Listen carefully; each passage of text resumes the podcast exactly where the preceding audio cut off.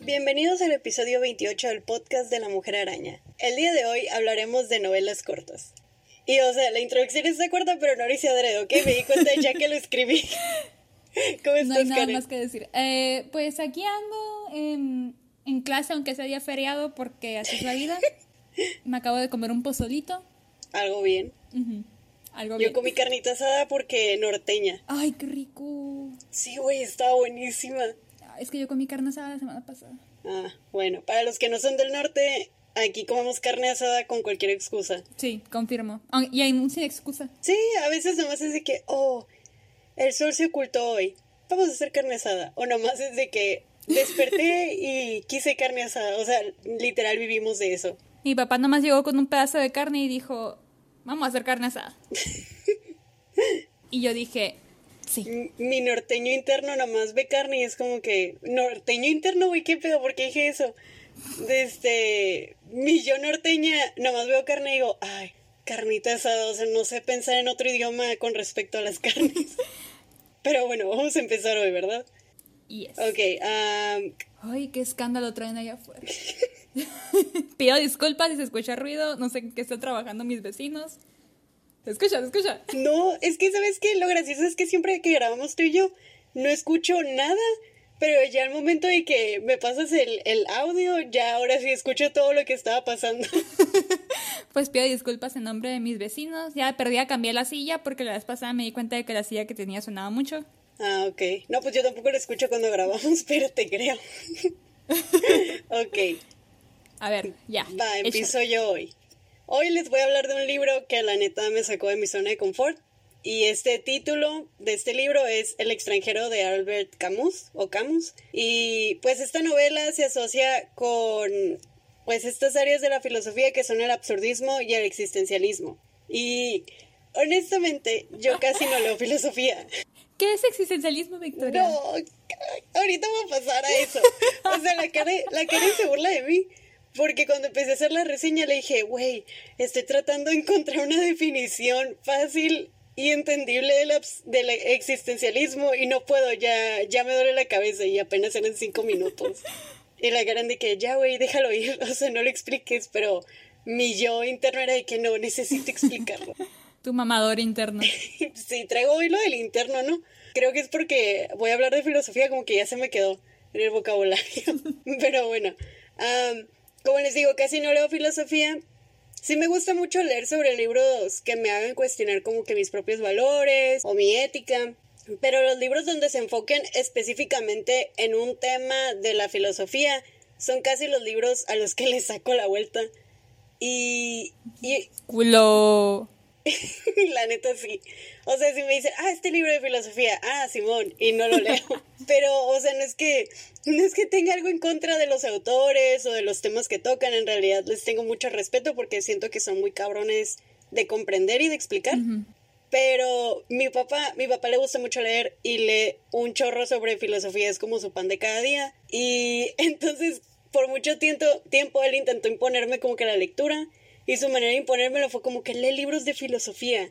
Entonces, como a mí me encanta llevar la contraria, era como que no. Y creo que por eso nomás le traigo la, la versión. Aparte por la edad, ¿no? Porque si te estaba queriendo inculcar eso y estabas chiquita y es como que tú nomás querías leer Harry Potter o Crepúsculo y te están trayendo el extranjero de Albert Camus, como que no. Sí, también mi papá se pasó de lanza. O sea, mi papá no sabía cómo darme libros a tan, tan temprana edad, nomás quería que yo leyera.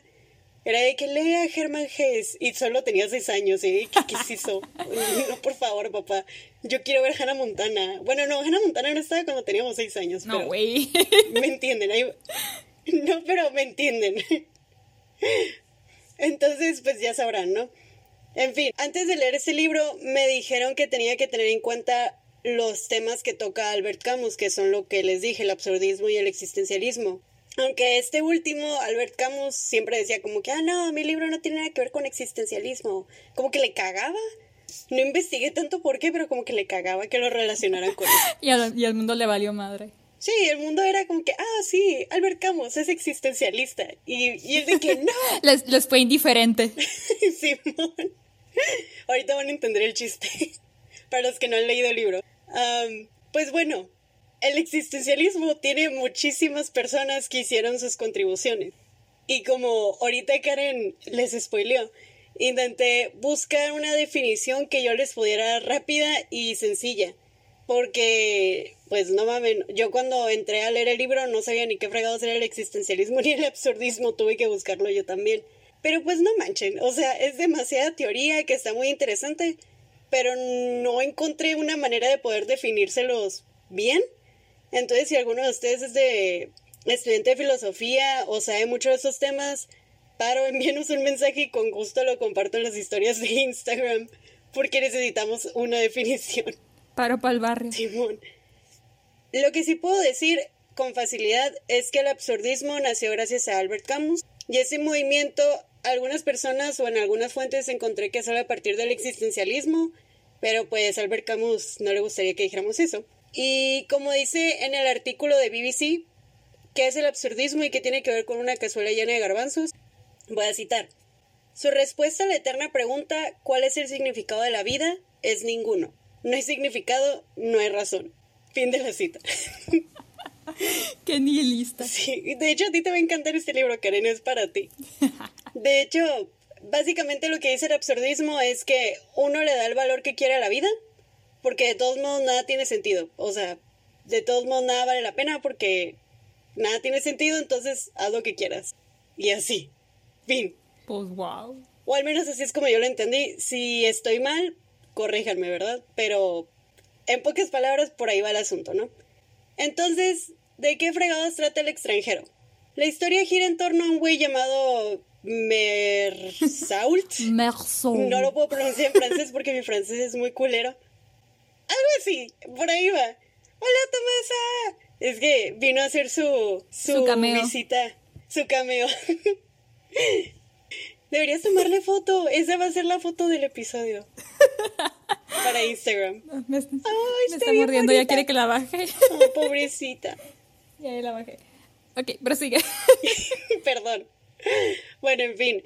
Trata de ese vato que le pasan cosas en su aburrida vida cotidiana, el cual, pues él no presenta durante estos eventos ningún sentimiento de remordimiento, ni de felicidad, ni de tristeza. Simplemente va a mostrar indiferencia y pasividad ante cualquier hecho que ocurra en su historia. Y pues la neta. ¡Auch! Tal vez para algunos suene como que aburrido, pero en realidad no lo es. Esta es una novela que siento que se tiene que leer muchas veces. Por ejemplo, la versión de mi libro es de 125 páginas, o sea, es una novela corta en realidad. Y si no tienes en cuenta de los temas que toca, como los que te mencioné ahorita, pues lo más seguro es que lo leas y pienses, pues qué pedo con el güey. Y ya, porque a simple vista es una historia demasiado simple. O sea, no hay gran clímax, no hay un héroe con, el cual identificarse, no hay personajes que adores. En realidad es una historia muy lineal a mi, a mi parecer. Y si ya leyeron el libro, pues tal vez concuerden conmigo con respecto a esto. Pero, teniendo en cuenta mi pobre explicación sobre los temas filosóficos que ya les mencioné, ¿Los explicaste? Lo intenté, Karen. Uy, lo intenté, ¿ok? Teniendo en cuenta esto, chicos, pues esta novela te ofrece mucho más de lo que esperas. Además, la simplicidad con la que narra Albert y la falta de clímax y de sentimentalismo y todo eso, siento que es una gran manera de poder entender de qué trata el absurdismo y, e incluso el existencialismo. Creo que no hay mejor manera de comprender este tema que leer esta obra.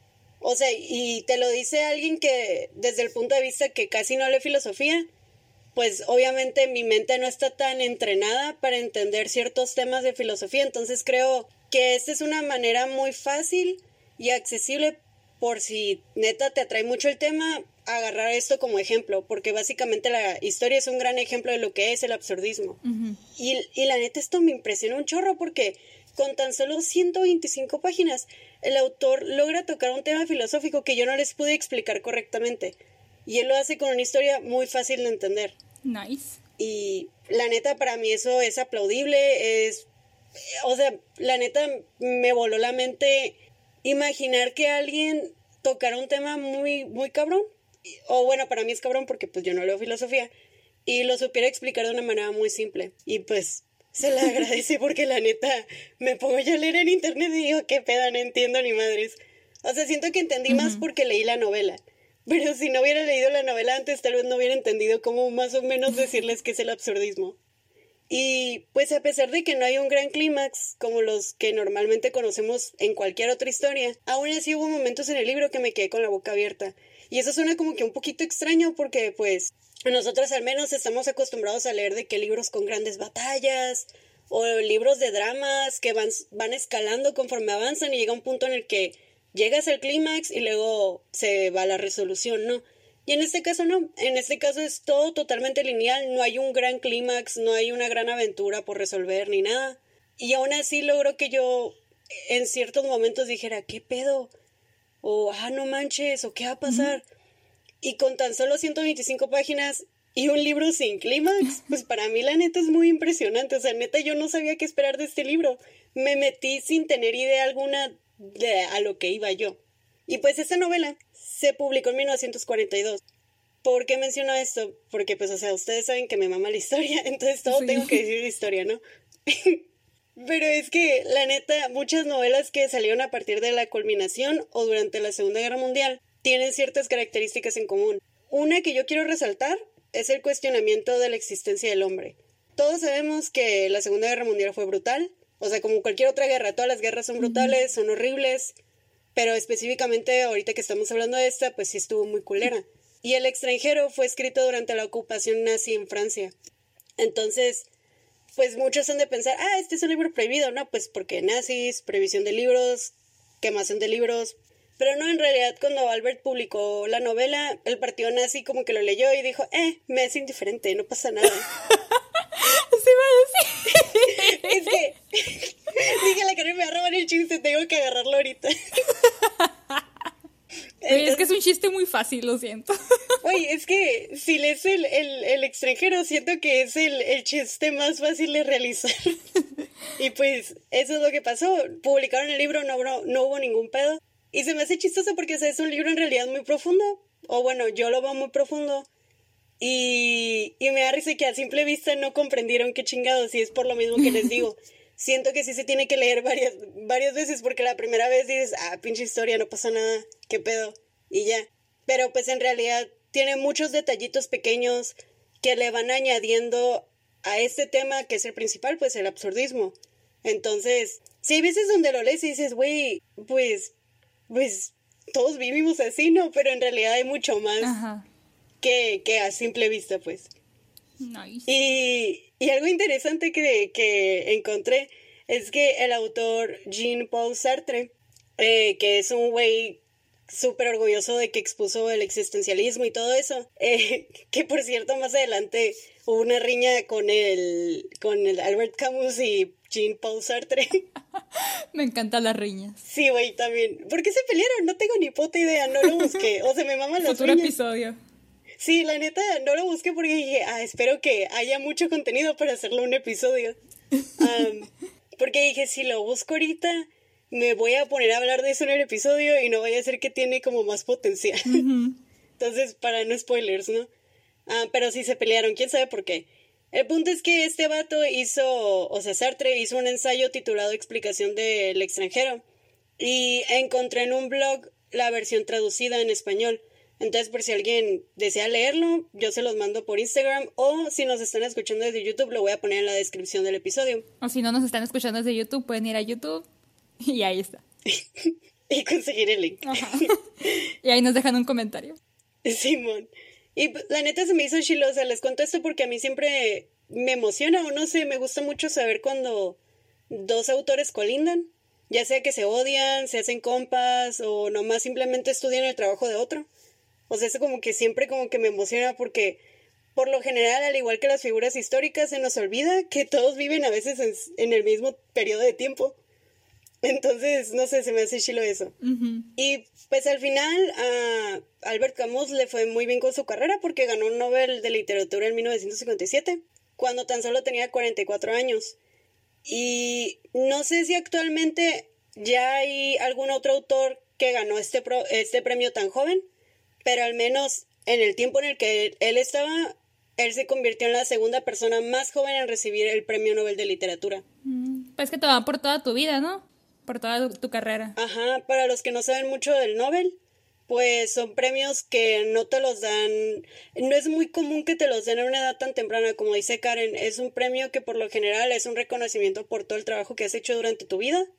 Entonces, pues si se ponen a ver de que listas de premio Nobel de literatura van a encontrar a puros autores que se los dieron en sus 80, 70 años, o sea, sí, sí tardan. Ya cuando andaban más para allá que para acá. Simón, de que les dan el Nobel. cuando iban de salida. Sí, ya cuando iban de salida. Entonces, lo que le pasó a Albert Camus, pues sí fue, sí fue algo chingón, la neta. Y algo que les quiero citar es esta frase que encontré en la nota, en una nota del Universal. Y la neta, cuando hablas de Albert Camus, no puedes evitar contar este suceso, ¿no? Entonces ahí les va la frase. No conozco nada más idiota que morir en un accidente de auto. Ahora voy a continuar con, con la, la misma nota, ¿no? ya sé por dónde va. Güey, es que estoy chingón. bueno, no, no estoy chingón, pero, o sea, me da mucha risa. O sea, ahí les va. Prosigue. Camus murió en un coche cuando viajaba con su amigo Michael Gallimard. Su también editor conducía a gran velocidad por la carretera de Borgoña hasta que el neumático estalló, provocando un encontronazo con un árbol que, que partió el automóvil. Y pues su muerte fue el 4 de enero de 1960. o sea, no, no nos debería de risa porque es un fallecimiento, pero pero da risa, güey. Ay, es que, güey, me mama reírme de la ironía de las cosas. Entonces, pinche vida fue como que, ah, sí, cabrón, pues te vas a morir de eso. Ahí te va. Simón. Entonces, pues, no sé, pinche vida mamona, güey, como que le fue indiferente. No, ahí no aplica. No. Lo intenté, güey. Pero bueno. casi no les quiero dar detalles de la historia, porque son 125 páginas y si de por sí es un libro que no tiene clímax o no tiene como que estas grandes revelaciones, pues sí se me hace muy difícil como que yo adentrarme y empezar a decirles como que chicos, es que sucedió esto y esto refleja esto en el personaje, no puedo.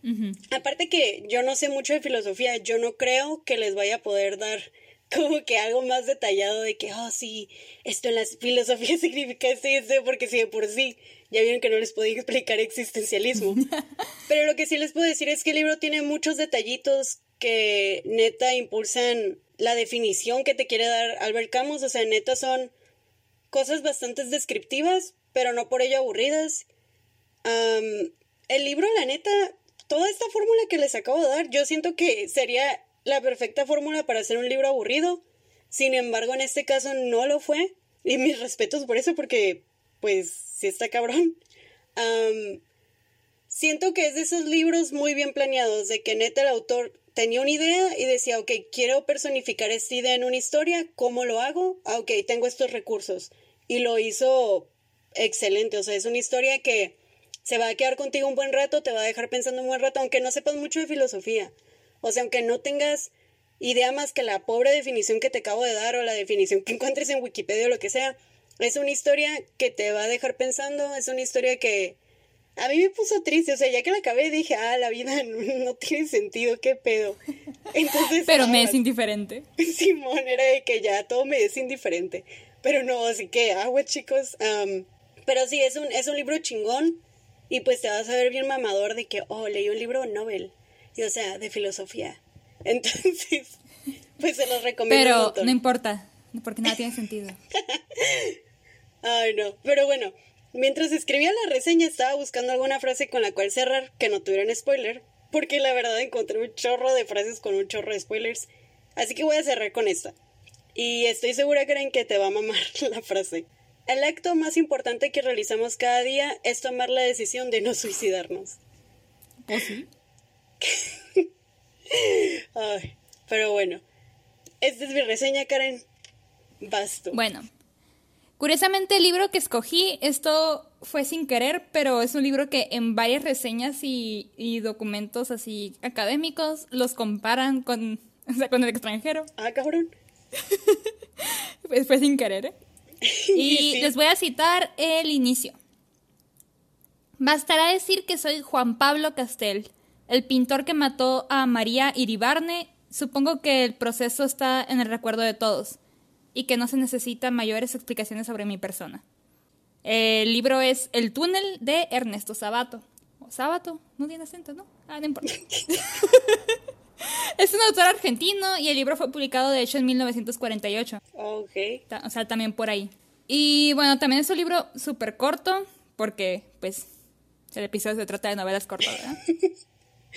Tiene 300 páginas. no, son como 100 páginas o menos, no me acuerdo de verdad. Pero sí está cortísimo. ok. Sí. Y pues como podemos ver en el puro inicio ya nos viene más o menos, o sea, se nos presenta al personaje principal, que es Juan Pablo Castel, que también va a ser nuestro narrador, y que desde la cárcel cuenta pues los motivos que le llevaron a cometer un asesinato contra su amante María Iribarne. O sea, en sí el libro se trata pues de un feminicidio, ¿no? Pero algo que me gusta mucho es que nunca te lo romantizan ni nada. O sea, siempre te dicen, o sea, siempre te dan a entender que este vato no es para, para que te identifiques con él o algo. O sea, no. Sí. Igual pues sí tiene sus trigger warnings, ¿no? De que si te da como cosa estos temas, porque es un vato súper obsesionado y acosador y todo, y pues obviamente súper misógino y misántropo y de todo. Así que pues si, te, si eres sensible a esos temas, pues no te lo recomiendo mucho. Okay. Fuera de eso, eh, el libro es más o menos un Why Done It. O sea, esos que son como, en vez de, como las novelas de crímenes que empieza con un asesinato y te dice, y todo se trata para saber como quién cometió el asesinato.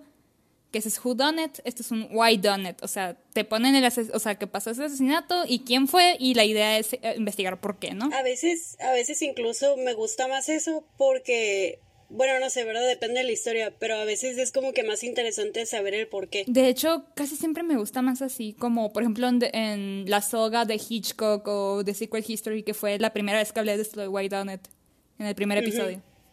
Sí, es más interesante el, el, el, razonamiento del por qué tuvo que llegar a, a, eso una persona, ¿no? Sí, y pues sí, como ya sabemos, el personaje se presenta y afirma sin rodeos, sí, yo maté a esta mujer pero no ningún dato concreto sobre las circunstancias que, llevaron, que lo llevaron pues a cometer ese asesinato, ¿no?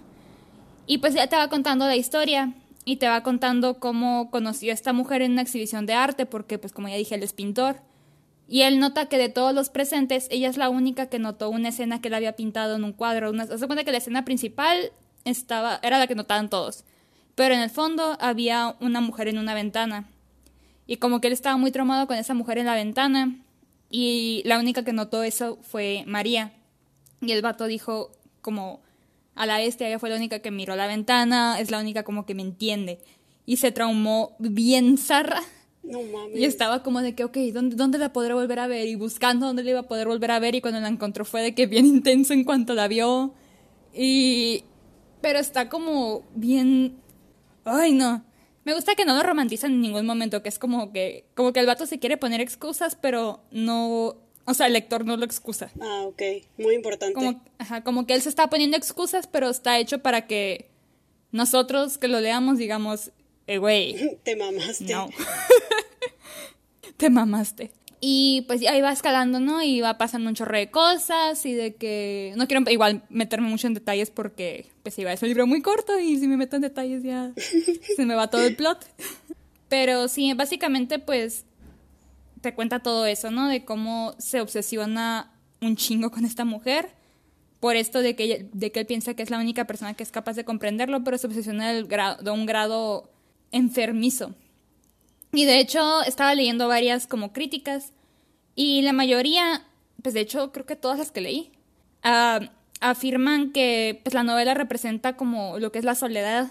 Y de hecho se me hizo algo muy interesante porque sí es algo que, que manejan mucho, es que el vato era muy como alejado de todos. De hecho, cito, detesto los grupos, las sectas, las cofradías, los, los gremios y en general esos conjuntos de bichos que se reúnen por razones de profesión, de gusto o de manía semejante.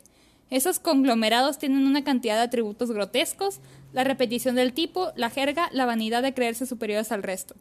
O sea, era un vato que se creía mejor que todos porque no estaba como en grupitos. O sea, tenía complejo de superioridad. Ajá, o sea, como que le caían gordos todos y no se quería como juntar con nadie, pero al mismo tiempo como anhelaba esa conexión. Y cuando creyó que ya encontró a su alma afín, que es esta María, pues se obsesiona demasiado.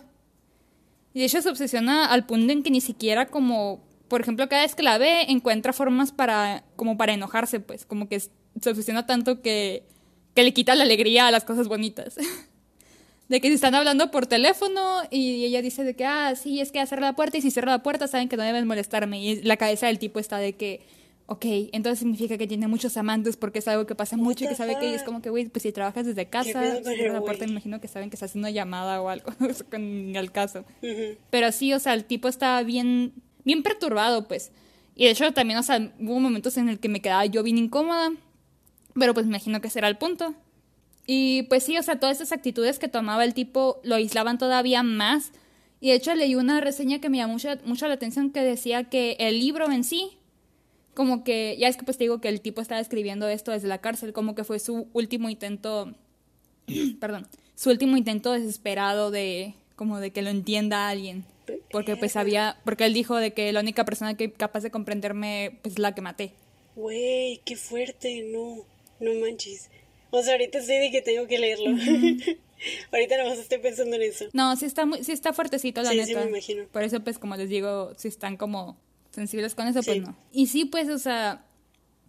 Y de hecho estaba viendo que como que hay un debate entre las interpretaciones sobre este libro, como que está el análisis por un lado el filosófico, que es como que dicen que este es un ejemplo de existencialismo y es donde lo comparan con el, con el extranjero, que de hecho comparan como los actos atroces que cometió, no sé cómo se diga, el, el, extranjero, ¿cómo se llama? Algo así, no lo puedo, no lo puedo pronunciar. Ese tipo. Mi nivel 1 de francés me lo impide. Ajá.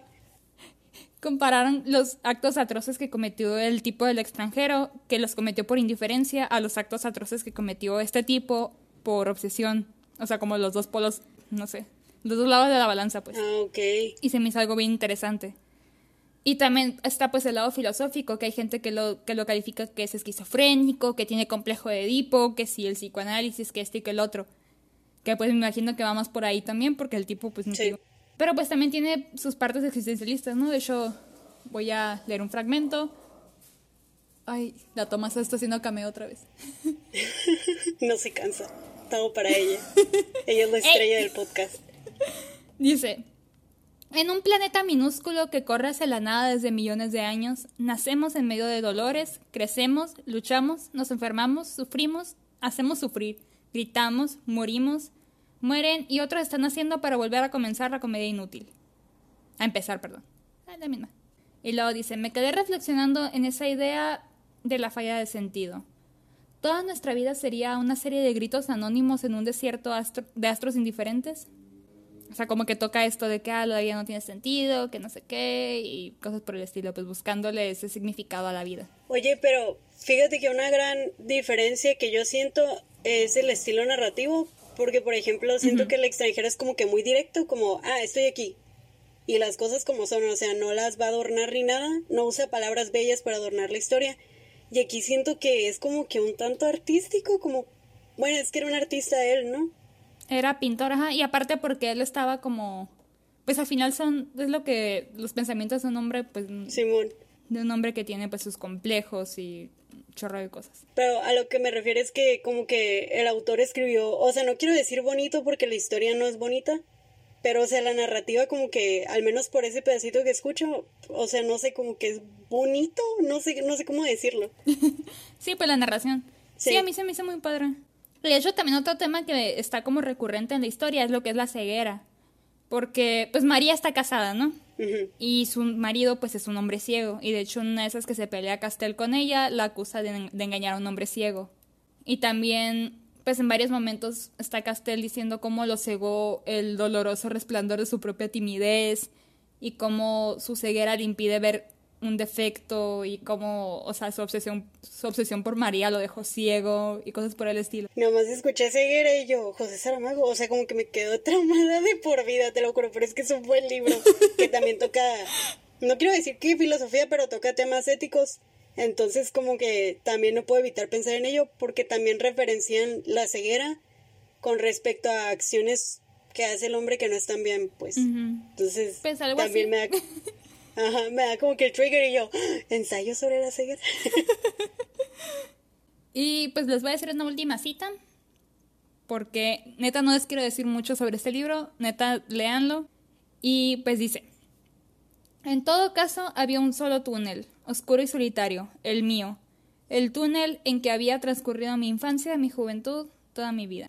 Ese es un fragmento de un, párrafo súper largo que no lo voy a leer porque la neta está bien padre y quiero que lo lean ustedes.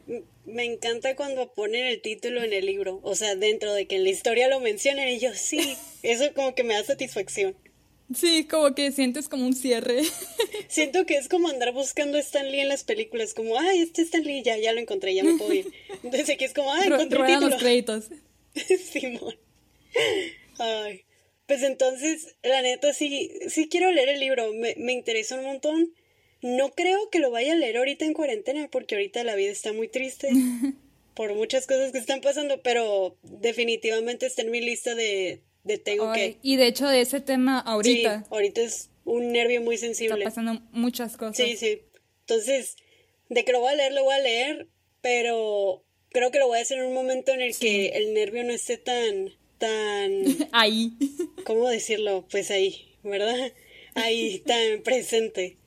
Pues con el, con el extranjero no siento que tenga que haber un trigger warning en sí. No, o sea, no, no gira en torno a una situación tan, tan fea como la del túnel. aquí más, es más como el vato viviendo su vida y, y no importándole nada.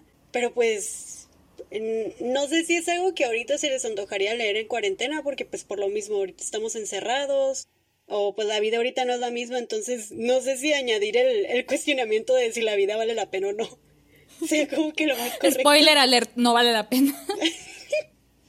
pero aquí andamos. Simón, pero la neta, pues son dos muy buenos libros, a pesar de que no he leído el túnel, son dos muy buenos libros.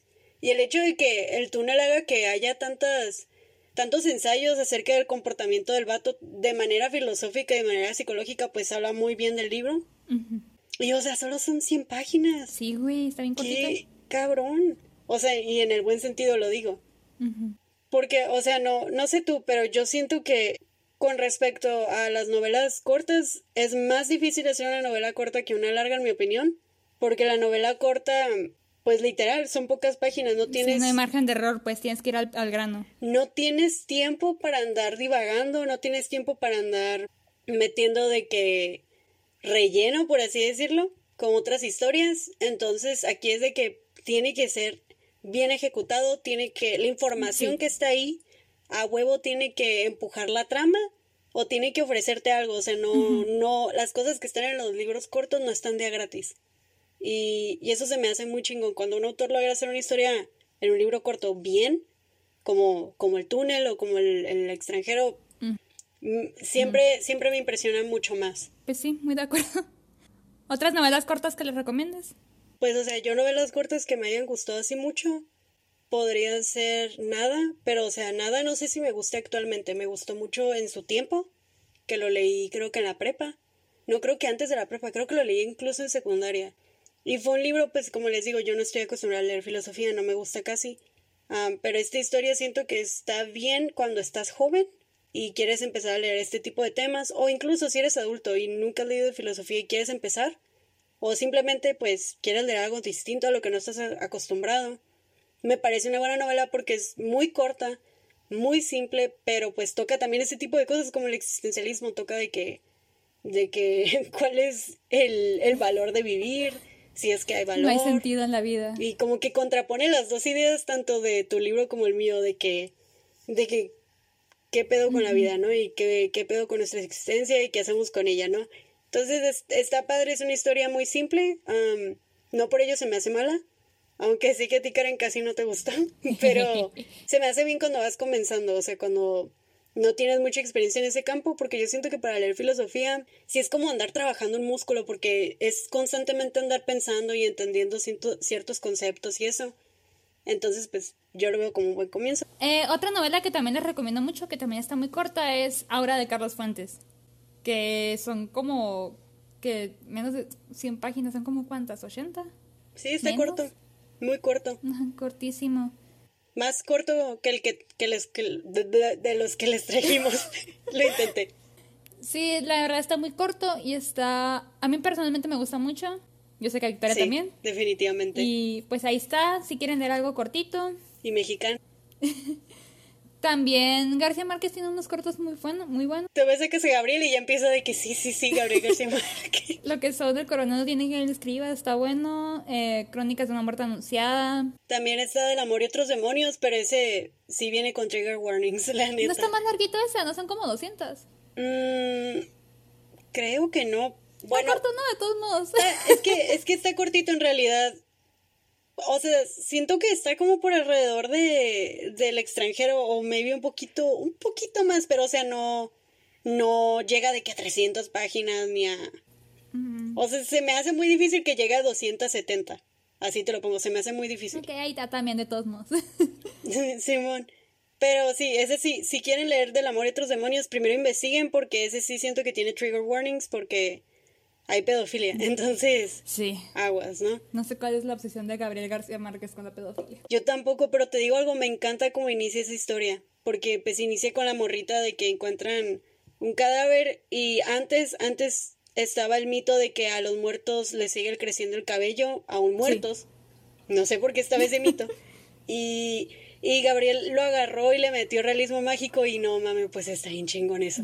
Entonces, pues encuentran la tumba y encuentran que el cabello tiene metros y metros de largo y es de una niña. Y yo, ay, que wow.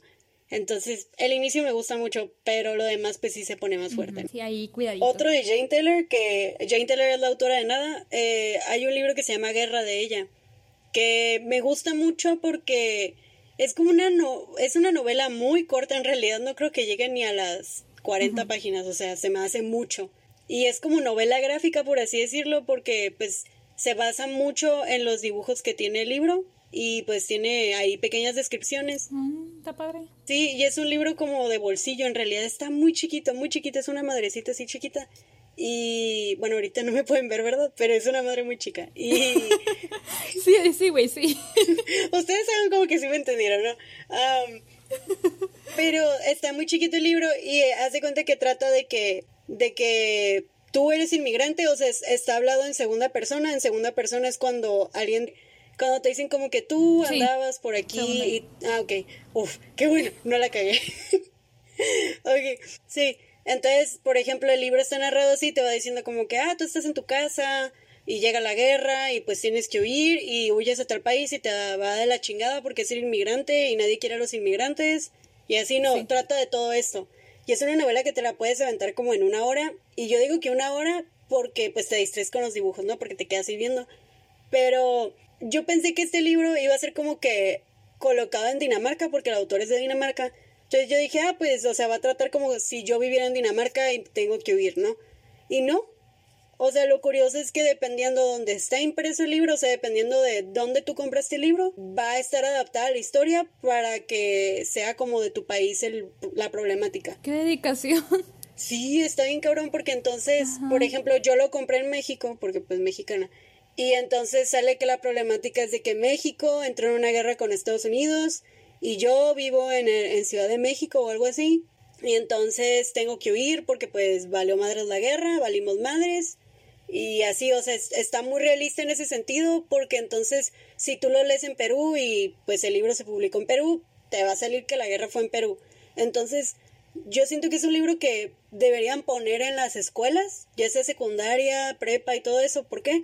Porque necesitamos mucha empatía con la inmigración y con la gente que huye, Sí. sí, y la gente que huye principalmente por guerras, porque siento que mucha gente hoy en día aún no capta la seriedad de estos pedos, porque pues nunca vamos a pasar por una guerra, espero, o al menos que no nos toque a nosotros.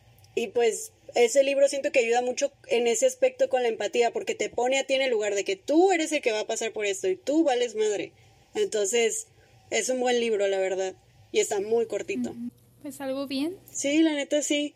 No, no se me ocurre que otro título así chico de libro. Yo digo que ya con eso les dimos un muy buen listado. Sí, la verdad sí. Este episodio también va a estar corto porque... Novelas porque cortas. sí. porque vamos con el tema. Es que sí está cabrón que les queramos dar como que el- información más a fondo de libros tan cortos. Sería de que hablar del libro con spoilers, ¿no? Pues no, ¿verdad? Sí, ok. Eh, Instagram, podcast-ma. En Twitter, podcast Arana. Y nos pueden encontrar en YouTube como Podcast de la Mujer Araña. Nos pueden encontrar en Google Podcast. Ah, y en Apple también ya estamos. Simón, en Apple Podcast. Ya somos multiplataforma. Así se ya diría, estamos ¿no? en, en otras también cuyos nombres no recuerdo, pero ahí Sí, en Instagram tenemos una historia destacada que se llama ¿Dónde? y tiene unos audífonos, unos auriculares. Ahí sale todas las plataformas en las que estamos actualmente, para que aprovechen, para que den sus apoyos. Si nos quieren comentar en el video de YouTube, lo vamos a agradecer Sí. un montón o si nos dan like. Igual creo que Apple tiene para hacer rating, ahí si quieren ponernos ahí nuestra media estrella. Paro. Una de Todo es aceptado. Por favor, necesitamos rating, necesitamos más seguidores. Am, donde sea nos estén escuchando, espero nos sigan en Twitter y en Instagram. Y am, pues no sé qué más decir, Karen. Ya. Ya vámonos. Fuga, fuga, fuga. Bueno, pues cuídense mucho. Bye. Bye.